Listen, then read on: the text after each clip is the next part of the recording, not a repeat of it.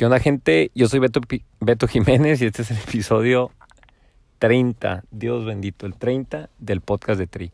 Antes de que empiecen, les digo que este podcast no tiene ninguna afiliación política. No, güey, es que, es que, oye, si no les digo, va a llegar el hate de volada, de que, eh, güey, ok, tranquilos, vamos relajando. Este, pues me toca hoy la entrevista con alguien que, que ha salido a colación en diversos episodios es Marcos Velázquez, un atleta pues, invidente, un, este, él es ciego, no obstante, pues ha hecho, ahorita nos platica varias actividades muy interesantes, obviamente triatlón, lleva veintitantos medios Ironmans, espero no estar diciendo una barbaridad, y siete Ironmans completos, espero tampoco estar diciendo otra barbaridad. Este, eh, por ahí salió en la entrevista con Alan Carrillo, ha participado guía con él, Mao, el mismo Mao, mi compa, este Luis Álvarez, por ahí también escucharon los que escucharon la entrevista de Luis. Y pues bueno, me, me encanta la actitud, necesitamos más gente como él en el mundo, es una entrevista diferente. Eh, gracias Marco por tu tiempo. Y pues vamos con la entrevista, no sin antes mandarle un saludo a, a ver, vamos por partes. Primero nuestros compas de Sure Athletic, este, hicieron el kit del podcast de triatlón, quien quiera ahí, este, ya sabe. Eh, nuestros compas de Aero MX, Cristi López, espero que se acuerde de nosotros entre tantas, este, ya tiene como dos meses viviendo en Cozumel. Eh, saludos a nuestra compa Cristi de Aéreo MX. De hecho, los de Aéreo acaban de sacar unos calcetines, no de triatletas, bueno, también podían ser triatletas, pero, o sea, tines les llaman como que cortitos para correr. Mamoncísimos. De hecho, Cristi, mándame unos, porfa. Gracias. Este, nuestros compas de Mara Meta. Saludos a Lore. De hecho, Lore no me has marcado, tenemos algo pendiente. Saludos a Lore.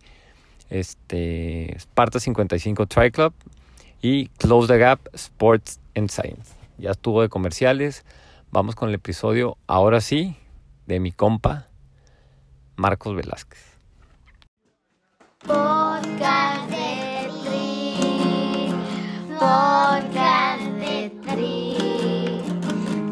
Podcast de Tri.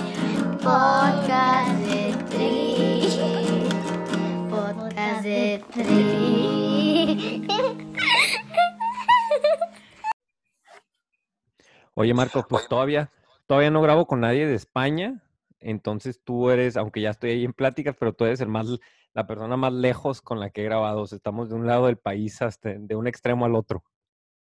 Oye, qué padrísimo, de verdad, muchísimas gracias. Y, y además estamos en los extremos muy cañones, ¿no? Y, y hasta el calor es totalmente diferente. Yo, yo en la humedad con mucho calor y tú en el calor seco. Sí, sí, sí. Sí, sí, sí. Oye, ahorita ya para, para empezar, porque ahorita estaba hablando, de hecho, ayer estaba hablando con Alan Carrillo y me dijo que ya se andaba en Monterrey y ya se fue para allá a entrenar este, para preparar una carrera. Pero, y me decías tú, tengo, y con eso empezaste hablando casi conmigo, ¿no? Me dices, no, es que tengo la fortuna, te preguntaba que a quién conoces, ¿no? Y me dices, tengo la fortuna de no ver. Y yo dije, bueno, ¿Cómo ves? se equivocó, ¿no? O sea, como me dices, tengo la fortuna de no ver, ¿por qué? Dices que, pues gracias a que no veo, conozco a la, a la elite de la elite, ¿no? Pues, ya. Exacto. Mira, bueno, mi historia empieza así. Hace 33 años perdí la, tengo, tengo 47 años. Hace 33 años perdí la vista por un golpe que me ocasionó desprendimiento de, reti- de retina total. Tenía Ujú. 14 años. Y pues yo du- durante mucho tiempo creí que la vista la iba a recuperar. Pasaron pues, muchas, muchas cosas en mi vida.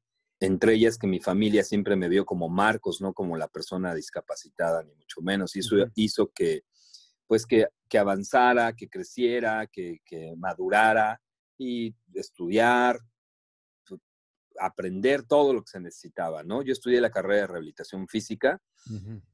y durante 39 años de mi vida no hice ejercicio.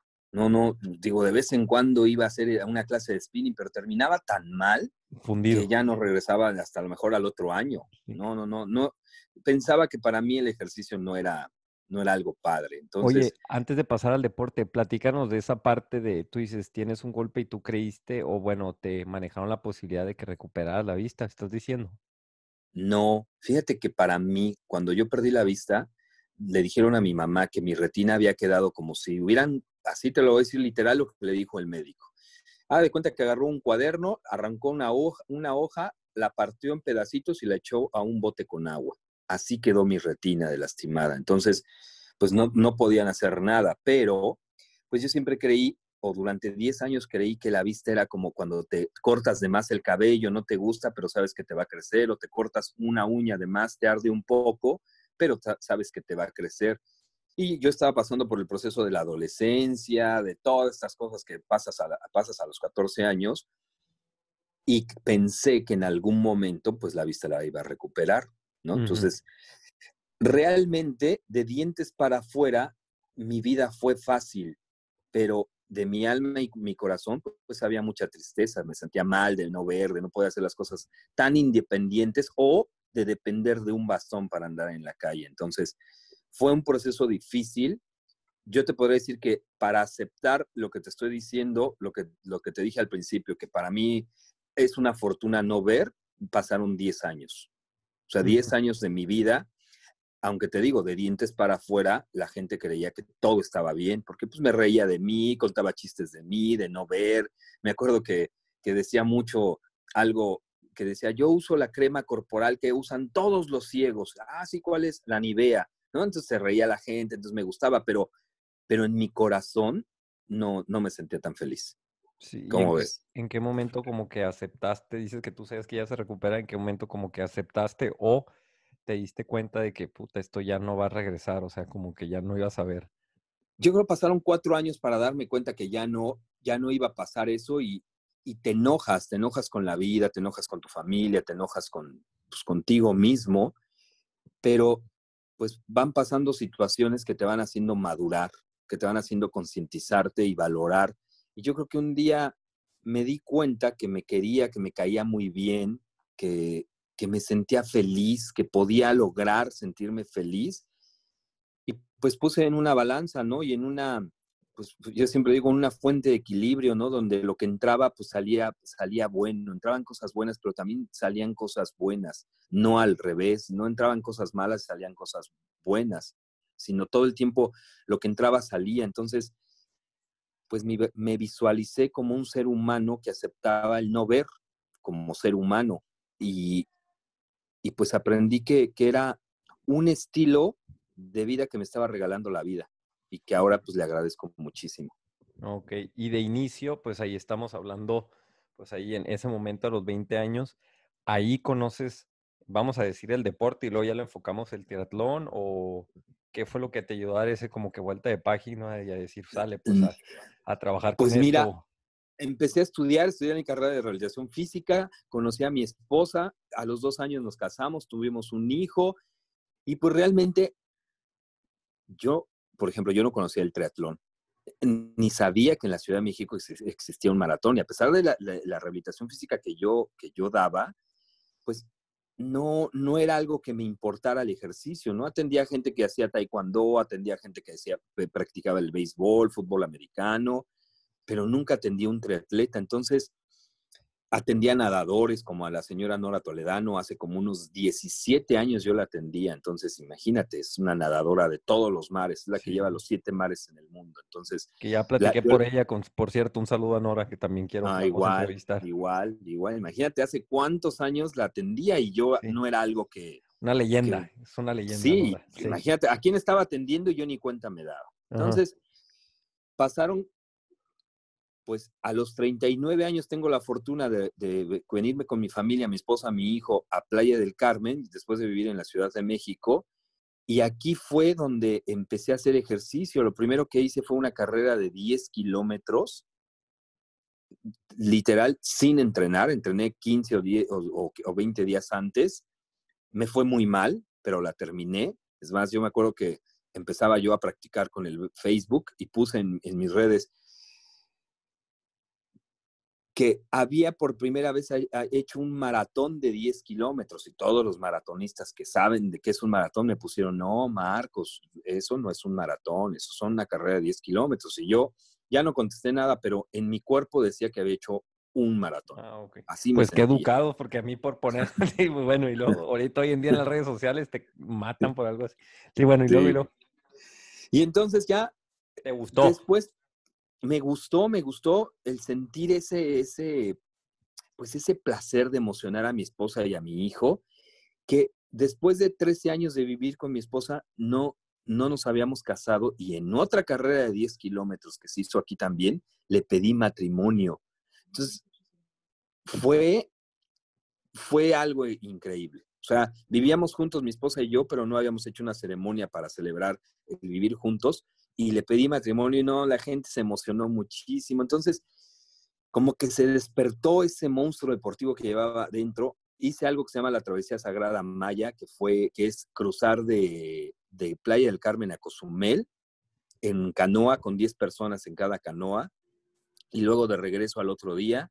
Y de ahí, pues empecé a hacer todo, todo. En ese trayecto de la, de la travesía que dura seis meses el entrenamiento, conocí el triatlón y, la verdad, la manera que lo conocí fue algo muy extraño porque escuchaba, aquí hay un lugar que se llama Pacchen y empezaron a hacer un triatlón para ayudar a la comunidad de, ese lugar y el triatlón se llamaba el Mayatlón.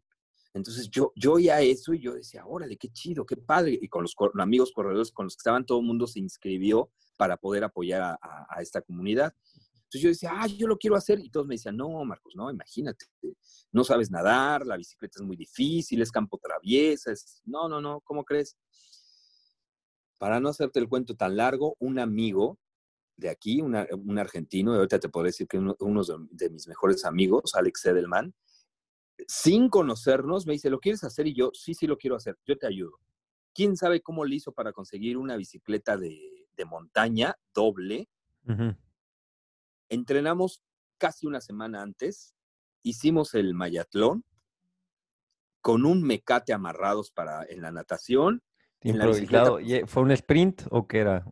sí, fue un sprint, pero pues es campo traviesa, entonces muy, no, te daban dos horas para terminarlo. Lo terminamos en dos horas y media. Cuando llegamos ya había premiación y todo, pero terminé tan feliz y además cuando escucho a mi esposa gritar de que ya llegó Marcos.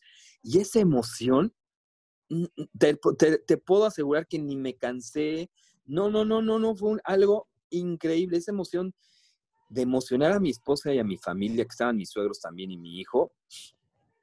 No sabes, fue algo, pues que, que ahorita te lo platico y me emociono otra vez. O sea, es, pues fue algo padre, fue algo muy bonito. Terminar las tres etapas, no, no en el tiempo. ¿Y cómo fue la nadada? ¿La nadada no se te vino la noche o, te iban a ayudar? Pues, no, no, no, le, dimos duro. No, yo no nadaba muy bien, le dimos duro porque además yo aprendí a nadar a los 38 años. Yo no me metía ni a un chapoteadero porque me daba miedo.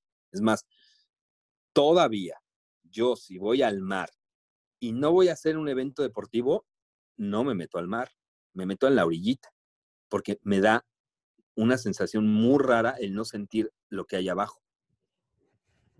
Sí, no, ni me imagino, no me quiero ni, no sé, ahorita me lo imaginé y se me, me puse nervioso, pues, o sea, debe ser bien difícil, pues. Y, y, y en la alberca, o sea, ¿cómo, cómo, cómo practicaban? O sea, ¿cómo es la, la, este, la parte del, del, nado en específico, pues, o sea, obviamente se amarran y tú te vas guiando por sus pies, por cómo te bajas. No, no, no, vamos, vamos con una, con una, ahora un arnés de cintura a cintura y los dos vamos al ritmo, más bien, yo, yo, el guía siempre va a mi ritmo, ¿no? Entonces, no chocamos, le puedes preguntar a todos los guías, le puedes preguntar a Nora Toledano ahora que la veas, no choco, me voy en la dirección que ellos me ponen me llego a jalar un poco a la derecha, porque si me voy hacia la izquierda, ellos van de ese lado, entonces me llego a jalar.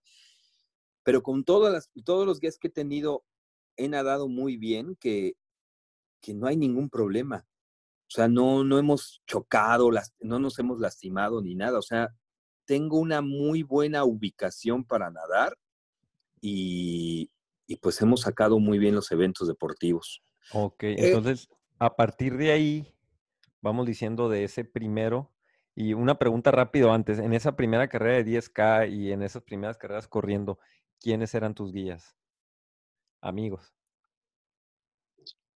Eh, Mira, el primero se llama Jorge Vibriesca, una- un amigo que ya ahorita no, casi no corre, pero con él empecé a correr en un grupo de corredores de aquí que se llaman los Runners de Playa del Carmen. Y en el triatlón fue con Alex Edelman, El eh, un argentino. argentino que vivía Oh, aquí y ahorita ya no vive aquí en Y México. ahora, vive ¿cómo fue el, el, pues digo, te gustó el triatlón, pero no dijiste, ah, voy a hacer un Ironman mañana, o sí dijiste, o cómo fue esa este, evolución de, de Mi- distancias, o co- qué dijiste, ah, ¿qué sigue? ¿Te fuiste a ver a ver qué existía, o cómo estuvo la onda? Mira, el triatlón fue en marzo. En mayo se celebró la, travesía Sagrada Maya, entonces cruzamos, fue una experiencia muy difícil, pero muy satisfactoria. Y en junio, eso fue en mayo, y en junio, como por el 16, 17 de junio, iba a haber un evento de ciclismo donde íbamos, donde se rodaba de Cancún a Chichen Itza, que son 212 kilómetros. Y el amigo que nos prestó la bicicleta, se llama Miguel Ordaz, me, me invitó y me dijo, oye, ¿por qué no te vienes a, a hacer este evento? Y yo, no, imagínate.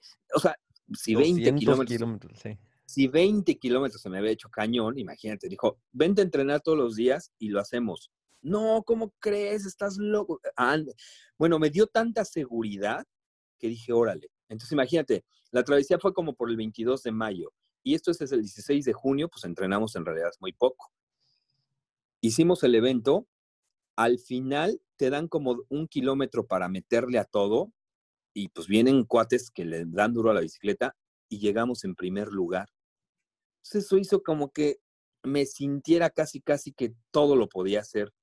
Obviamente, cuando ya me enteré que era un medio Ironman, lo veía muy lejano, eh, extremadamente lejano. Entonces yo como que me quise dedicar a los triatlones pequeños, sprint, pero al ver que te pedían muchas marcas, yo quería hacer algo más grande en esa, en esa cuestión, pero al ver que te pedían muchas marcas, la federación y, y tiempos muy, muy estrictos y todo eso, mi esposa y yo decidimos que no, entonces nos, pues nos vimos la necesidad de hacer un 73 y creo que me gustó más, me gustó más que hacer un sprint y de ahí pues empecé a hacer, hice primero eh, el sprint, de, digo, el 73 de Cozumel, después me fui a hacer uno en Barcelona que la experiencia fue muy difícil, muy difícil, porque fue, fue el de Calella, donde subes a, tre- a 2200 O sea, agarraste más bravo de todos, casi. Sí. Sí, sí. Entonces, el mar, todo fue muy complicado.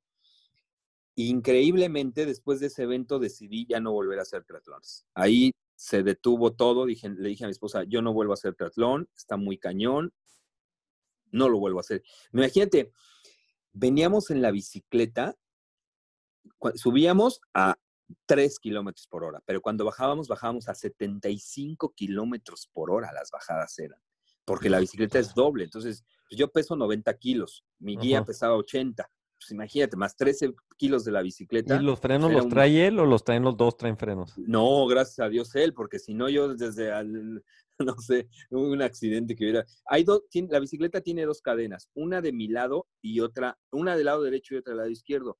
La de mi lado derecho va de donde estoy yo a la, a la, a la llanta de atrás, que es la, la cadena normal, y la del lado izquierdo es la que va de mi pie izquierdo hacia el pie izquierdo del guía.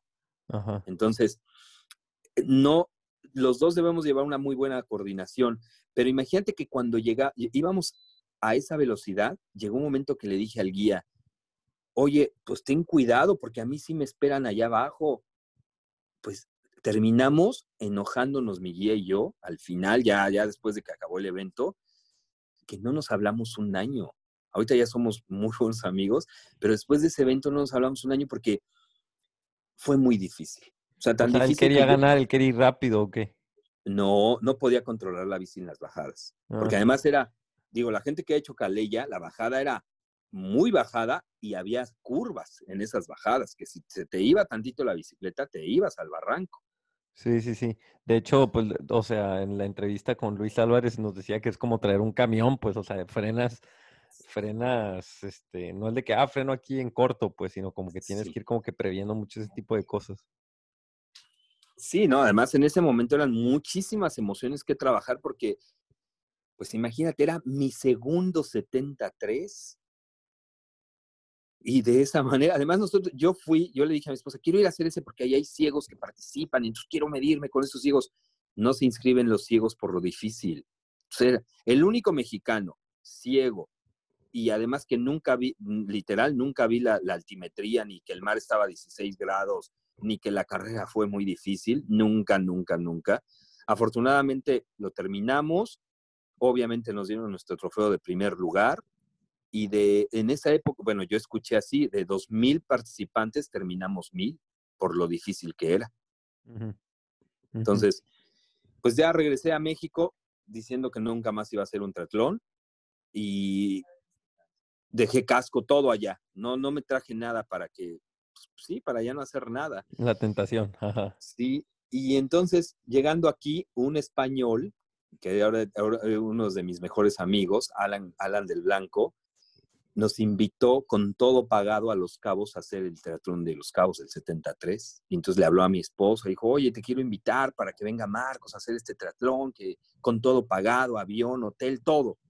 Yo dije, no, no quiero. No, no, por nada del mundo que. Luego Los Cabos, que el mar está muy movido y no sé qué, no, no, no. Pues no sé cómo le insistió tanto y nos insistió que lo logró y de ahí ya llevo 21 medios Ironman.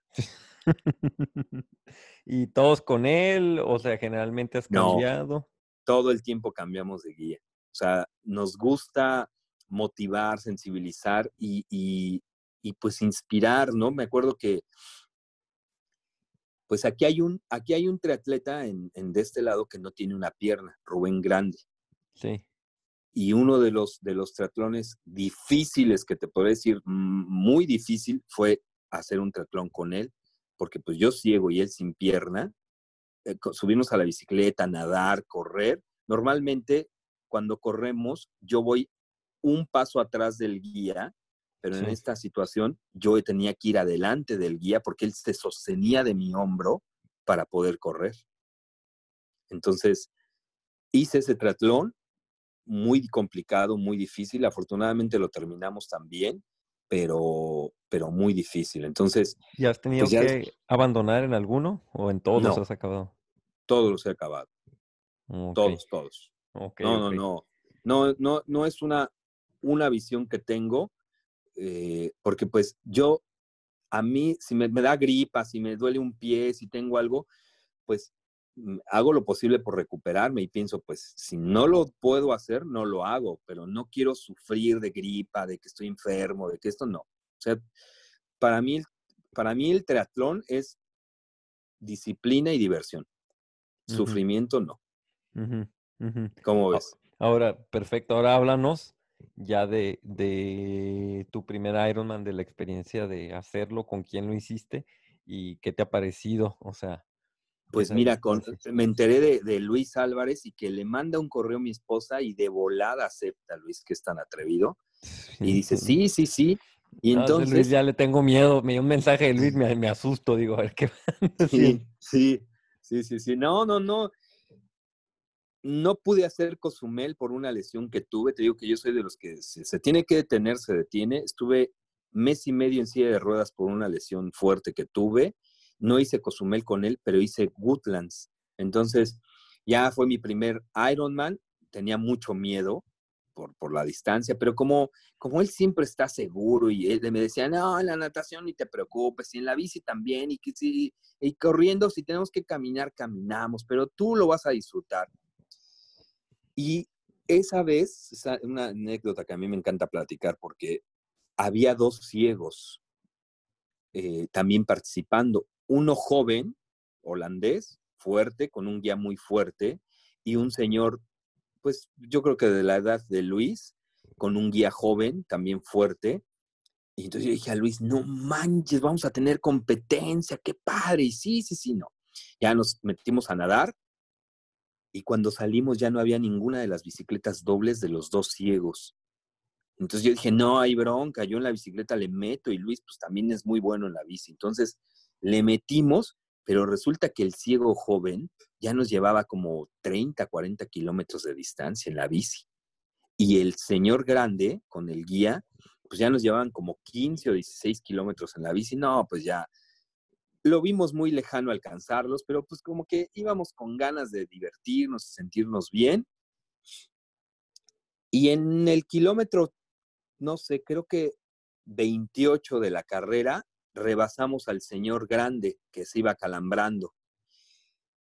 Y ya en el kilómetro 40, a mi esposa no la encuentro con mi hijo y nos empieza a gritar, y entonces ya nos acercamos, le di un beso y yo estaba feliz porque ya iba a acabar un Ironman. Imagínate, después de que lo veía tan lejos, algo pues tan complicado, ya lo iba a terminar, me faltaban dos kilómetros para terminarlo. Entonces, ahí mi esposa empezó a transmitir en vivo en Facebook. Entonces ya damos la vuelta. Es una, yo siempre he dicho que el circuito de Woodlands es un circuito muy raro, muy, no, no lo he entendido todavía. Entonces damos la vuelta para ya regresar como a la meta y, y, y, mi, y mi, mi, hijo nos alcanza y dice, dice mi mamá que ahí va el ciego joven.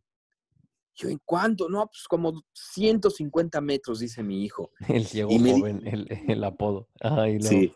Y dice, le digo a Luis, ¿qué onda le damos? Y yo, pues, ¿cómo ves? Yo, pues, va, que empezamos a correr el último kilómetro, correr, correr, correr, correr, correr, como 50 metros antes de llegar a la meta que lo alcanzamos.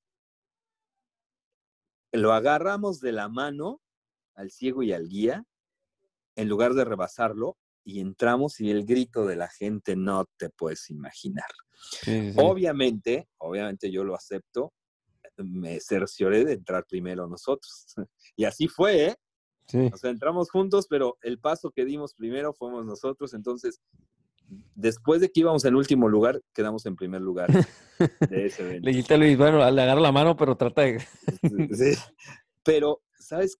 Después, como que en ese momento yo, puta, me sentía feliz, pero me emocioné más en la transmisión que hizo André en Facebook cuando la volví a ver Uh -huh. No, no, no, de cómo gritaba la gente, cómo ella gritaba, lloraba, cómo la gente le decía cosas y, y, se emocionaba. Yo creo que viví de esa manera ese Ironman. Sí me cansé, porque te mentiría si dijera que no me cansé, pero fue tanta la emoción y la adrenalina que sentí cuando vi la transmisión, que dije, quiero hacer otro. Y hice Cozumel. Y ya de ahí, ya voy por el séptimo.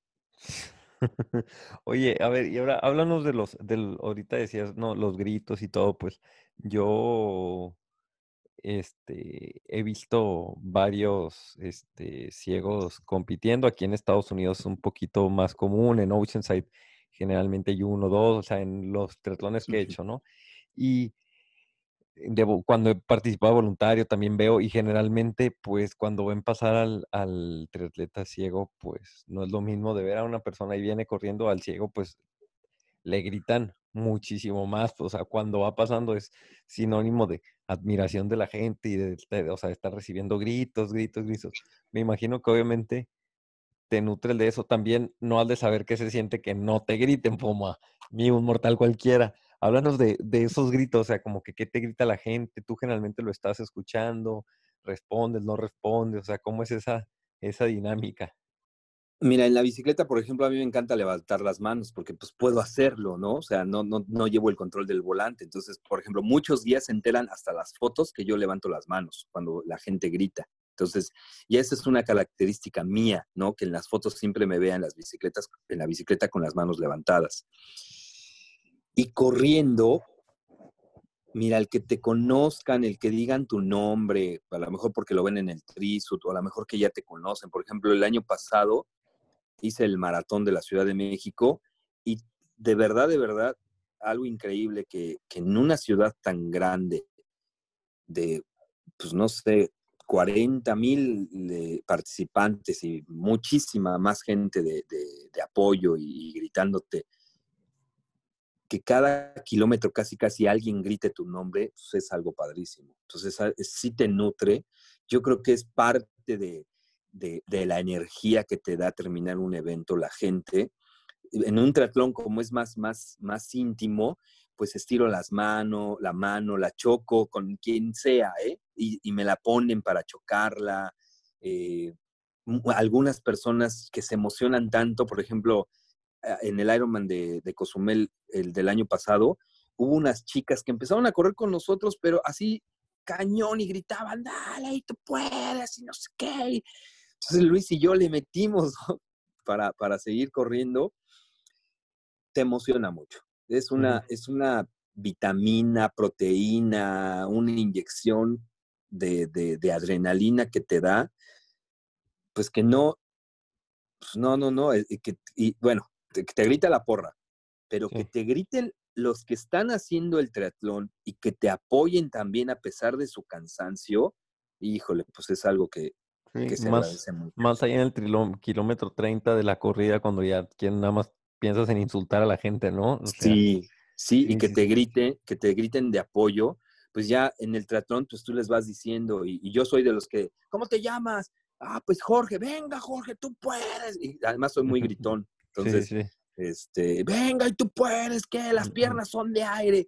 Porque es una frase que tengo, ¿no? Que les digo que venga, las piernas son de aire y mucha gente dice, pues si son de aire ya se poncharon porque ya no puedo, ¿no? Entonces, nos divertimos y, y, hacemos una bonita comunidad. Y yo creo que esa es de las cosas con las que se queda la gente que hace que, que al siguiente año nos griten más, nos conozcan más, porque pues podemos ir cansados todos los triatletas, podemos ir cansados todos los deportistas, pero cuando alguien dice algo bonito, te grita algo, no, no dejas de dar una sonrisa. Aunque no le contestes a lo mejor, no alces la mano porque vas muy cansado, pero una sonrisa sorprende a la gente y, hace que, tenga más ganas de, de ir a apoyarte más. Sí, o sea, es obvio que, que inspiras a la gente, pero si tienes historias de gente que se ha acercado a ti y decir, mira, yo te vi, yo me aventé a hacer tal y tal, o algún otro ciego o algún ejemplo que tengas de eso. Sí, sí, sí, sí, ha habido ciegos que, nos han dicho que, pues que ahora ya están corriendo y ya hicieron su primer triatlón aquí en Bacalar, pero por ejemplo, hubo una vez que, que fui a apoyar aquí al triatlón de Shelha y que estaba una, yo estaba parado, mi esposa fue a, traer algo y yo estaba parado así como gritándole a la gente y en eso se acercó una chica y me tomó del hombro y me dijo, oye, yo hace tanto tiempo vine y, te vi haciendo este triatlón y dije, si él puede, yo lo voy a lograr y, está padrísimo y no sabes qué emoción verte ahorita y que, no sé qué. Y en ese momento me dijo, yo trabajo en Espido y se hicieron mis patrocinadores durante dos años fueron mis, patrocinadores Espido Latinoamérica. Ella, e, esa chica trabajaba ahí y, de la inspiración que le dimos, ¿no? Sí, realmente lo que te decía, todos, pues, todos hacemos esa inspiración, ¿no? Todo, te digo, mi esposa hace que la bici llegue al lugar donde tiene que llegar, los patrocinadores, que, la gente que nos quiere apoyar. Eh, pues, el guía, ¿no? Que es fundamental para que yo termine cualquier evento deportivo, ¿no? Eh, es algo que todos hacemos. Realmente, cuando la gente me grita o cuando yo cruzo la meta, pues la cruzo con toda la gente, porque pues es eso, tengo la fortuna de compartir siempre mi meta con, pues, a ver, con la gente. Ahora, hablamos háblanos ahora de, Ahorita pues sé que anda tu esposa ahí, no sé si tu hijo, pero hay, pues tú dices que no podría solo, ¿no? Obviamente. Y, hablamos de las personas más allá de tus guías, quienes están ahí constantemente echándote la mano y cómo ellos contribuyen al proyecto este que tú tienes de, inspirar a pues gente a través del ejercicio. Pues mira, el proyecto se llama Cruzando Metas. Damos una conferencia que se llama Logra todo cruzando metas donde hablamos de todas estas cosas padrísimas que nos van sucediendo en este camino del triatlón y de todo lo que, lo que hacemos. Es mi esposa, mi hijo y a la gente que, se motiva y que le gusta, ¿no? Y que, que se abre a la posibilidad de, de vivir esta experiencia con nosotros, ¿no? De los patrocinadores como Aeroméxico, como GU, como Juca, ¿no? Que, que les interesó el proyecto y que buscan el lado inspiracional más que el lado deportivo, porque pues yo, te digo, no, no soy un súper atleta, ¿no? Si, si, me dedicara a lo mejor al 100% como, como atleta, como Mau Méndez o como Alan Carrillo, te lo aseguro que podría dar una marca deportiva sin ningún problema, porque siento que tengo las ganas y la decisión, pero pues tengo que trabajar también. Pero las marcas que, te digo que nos apoyan, Jucagu, Aeroméxico, pues es algo que, que están con nosotros, nos apoyan. Pero este proyecto, pues lo dirige mi esposa, ¿no?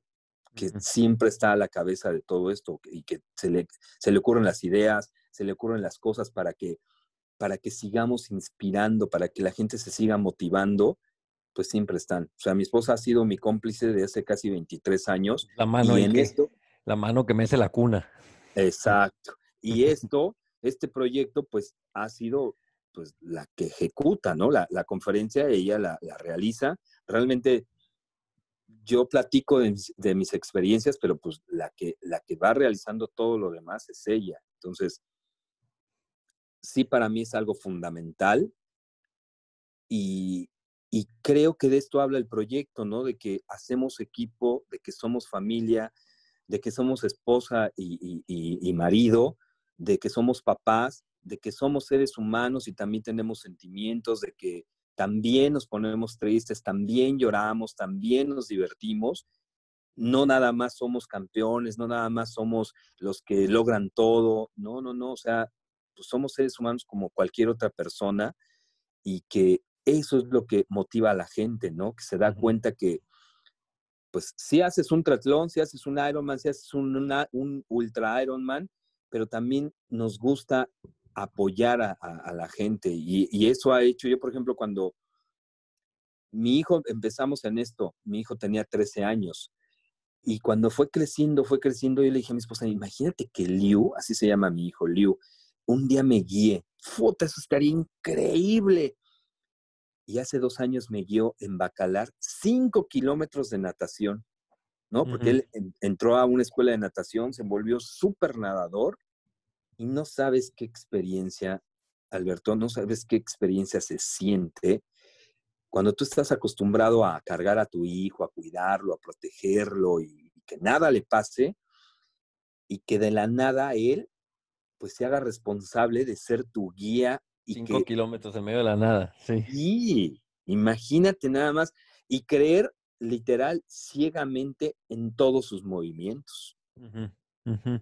Ahora, no, háblanos de, de, de, dos cosas, o sea, los momentos, si fuese de España o hay algún otro, los momentos más, más bravos en, en carreras, cuando en verdad la pasaste mal o, o hayan surgido diversas situaciones incómodas o, o, peligrosas o malas o que te hayas sentido con ganas de, de, de, este, de, no terminar. Dices que todas las has terminado, o sea, qué momentos han, han, sido difíciles y también un poquito de qué personas te han guiado. Pues estamos hablando hace rato de, de Alan, de Luis, de Mao, que a todos ya los tuve aquí en el podcast. Este, ¿A quién más has conocido y a dónde te ha llegado? ¿A qué personalidades te ha este, llevado a conocer esta, esta aventura? Mira, hemos tenido siempre, siempre la, disposición de los guías, siempre ha sido, de todos los guías te puedo decir una anécdota eh, eh, especial y padre, todos se han comprometido, yo creo que eso ha sido algo padre, y con todos ha habido una química que para mí eso es fundamental. Entonces, pues cuando conocí a Luis, fue algo muy padre, cuando invité a Mau, ¿no? Para, para el triatlón, y que él, ¿no? Es más, yo puse una foto donde ponía la experiencia y la juventud. Entonces yo hablaba de que él era la experiencia, pero yo la juventud, porque él tiene toda la experiencia del mundo de los triatlones. Pero pues es un chavito de 25 años, yo tengo 47, y que haya aceptado guiar a un señor, pues eso me hizo algo increíble. Y cuando Alan lo invité, pues también, y que haya aceptado, que también es un chavito Alan, eh, eh, con él rodé, hicimos una, un evento deportivo, más bien un evento de ciclismo, pero yo creo que las cosas difíciles casi siempre es porque o nos costó trabajo la bicicleta a los dos y ya en la carrera nos, nos, nos, nos, pues nos vamos desbalanceando los dos o, o, porque no logramos el objetivo de, de, de, tener todos los recursos, ¿no? De tener todos los recursos que se necesitan y entonces ya nosotros de nuestro bolsillo tenemos que sacar y, y a veces pues hasta limitarnos en algunas cosas, ¿no? Para, uh -huh. para llegar a ese objetivo. Pero en realidad, yo, por ejemplo, te podría hablar de una experiencia fuerte que fue hace un año, hice un evento de nadé 15 kilómetros con Patti Guerra, se llama ella, una nadadora también muy... Y me invitó porque se iban a donar 250 computadoras con un programa parlante para niños ciegos y débiles visuales de todo el país. Entonces, pues la bandera la llevaba muy puesta y yo, yo cuando ella me invitó, yo acepté sin ningún problema. Vino a entrenar aquí a Playa del Carmen, ella vive en la Ciudad de México, y en todos los, bueno, los tres entrenamientos que tuvimos, nos fue muy bien, ¿no? Llegamos a hacer 14 kilómetros en casi cuatro horas y media. Entonces, pues digo, no nadaba a la velocidad de ella. No manches, pero súper bien. Bueno, Ajá, pero nos iba muy bien, ¿no? Entonces estaba padre. Pero cuando llegamos fue en, La Paz, cuando llegamos empezamos a nadar y muy bien, la primera hora, todo perfecto, pero de la nada ya llevábamos cinco horas luego seis. Cuando ya, ya llevábamos seis y llevábamos siete kilómetros de 15, me vine sí, mi esposa me apoyaba, me gritaba, pero yo la cara que le enseñaba era de, no manches, llevamos seis horas, siete kilómetros, o sea, está muy cañón, pero no, yo no entendía por, por qué pasaba esto. O sea, llegó un momento que avanzábamos 200 metros en una hora. Pero si tú ves el mar, el mar se veía muy tranquilo. Pero cada que nos deteníamos a tomar agua, la lancha se regresaba. ¿Por qué? No lo sé. En ese momento no entendía qué pasaba. Para no hacerte el cuento tan largo, lo hicimos 9 horas 35 minutos. Las 9 horas 35 minutos estuvo mi esposa y mi hijo echándonos porras sin callarse, sin calmarse, pues, preocupados, pero emocionados, al, sol, igual que nosotros, ¿no? Fue muy difícil. Llegó un momento que, pues que yo pensaba, a lo mejor no termino. No se va a armar. Sí, sí, sí, porque ya eran las 5 de la tarde. Imagínate, empezamos a las 8. ¿No? Ya eran las 5 de la tarde y nos faltaba un kilómetro. Entonces, llegamos cuando toqué tierra, pues sí estaba entre enojado, entre triste, porque pues, pues no me sentía como yo quería sentirme. Pues ya abracé a mi esposa, que mi esposa realmente, de lo que decías, de cómo te apoya la gente, realmente para mí que me grite ella, que se emocione y que me diga, estás entero, tú puedes, y todo, más gritos que, que, que, solamente una esposa te, dice, pues son mi, mi, mi, mi, mi pila, ¿no? Mi fuerza que me dan, ¿no? Cuando escucho a mi hijo gritándome, porque él me dice, Pop, venga, Pop, tú puedes, vamos, y no sé qué. No, no, no, es algo, pues muy grande. Entonces, escuchar los nueve horas y media era como lo que me mantenía, ¿no? Para terminarlo. Entonces, ya cuando los toqué, los abracé y ya pues se hizo todo, ya lo logramos. Ya, pues sí, como pensando en todo lo que había sucedido, nos dijeron que había algo que se llamaba eh, marea muerta. Entonces quiere decir que arriba se veía parejo, pero abajo había corriente cañona. Entonces sí fue muy complicado. Muy, muy, te podría decir que de los eventos más difíciles que he tenido, que he hecho, y que, y que es eso, ¿no? O sea, no, nunca, sí pensaba, ya, ya no lo voy a hacer, pero cuando ya estaba nadando y cuando pensaba en los niños y cuando pensaba en mi esposa y mi hijo, decía, ya pasamos tanto tiempo, no los voy a hacer que, que, que me suban a la lancha, ni voy a detenerme, no, yo voy a acabar. Aparte, si ya nueve kilómetros, ya el último son cacahuates. Digo, ahorita, ahorita, ahorita está bien fácil, ¿no? Si te lo he dicho en aquel momento me hubieras insultado, ¿no? No, es más, salgo, te digo, cuando avanzamos 200 metros, salgo y le digo, oye, ¿cuánto lleva, cuánto nos falta? No, pues 8 kilómetros. Hace ratito me dijiste que 8. Es que nada más avanzaste 200 metros. No, no puede ser. muy Oye, bueno, ¿y qué sigue ahorita? Pues sigue en cuestión de carreras y eso, pues digo, ahorita todo está detenido, pero ¿cuál es el plan que viene para los siguientes años? Pues mira, ya tiene un tiempo para acá que, que lo que quiero hacer es como que cada evento deportivo no nada más sea para que logre terminar y llegar a la meta, sino también pueda inspirar y, poder apoyar a otras personas. ahorita con esto que estamos viviendo, quisiera que cada evento deportivo que haga, por ejemplo, aquí ya se abrió que se va a hacer el 73 y el Ironman, aquí en Cozumel. No sé cómo voy a estar, ni todavía me inscribo, ni nada de eso, pero quisiera crear conciencia de esto que estamos viviendo, que valoremos más lo que estamos viviendo.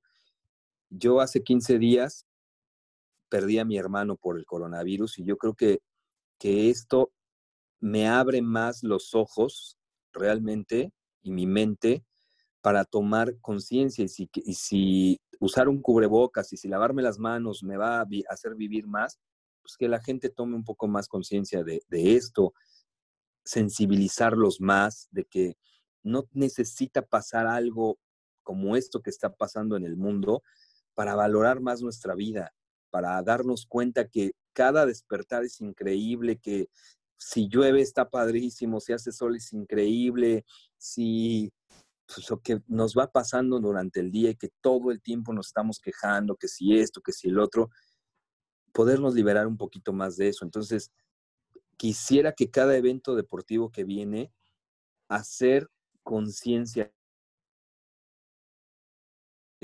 pues que las muertes que han pasado no sean en balde, que en verdad tomemos conciencia y que valoremos más lo que tenemos. Y yo, si mi, mi, posibilidad está hacerlo deportivamente, lo voy a hacer, lo más que se pueda.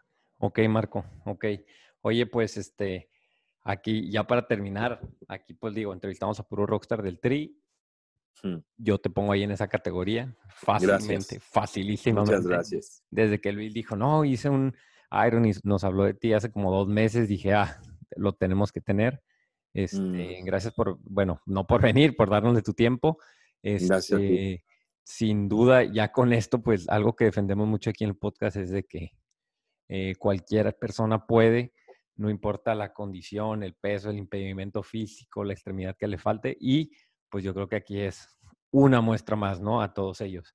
Eh, te dejo el micrófono para que te despidas, algo que quieras agregar agradecerte mucho el tiempo y, el estatus que me estás dando de, este reconocimiento tan padre. Agradecerle a mis guías que ya entrevistaste, decirles que, pues, gracias por aceptar, a Alan Carrillo, a Mau Méndez, a Luis Álvarez, a Nora cuando la entrevistes. Ah, pues siempre digo, ¿no? Agradecer a mi familia, a mi esposa, a mi hijo, que, en realidad hacen este proyecto que, se haga realidad, estos sueños que yo siempre he dicho, dicho que soñar está padrísimo, pero hacer tus sueños realidad es algo increíble que la gente tiene que vivir.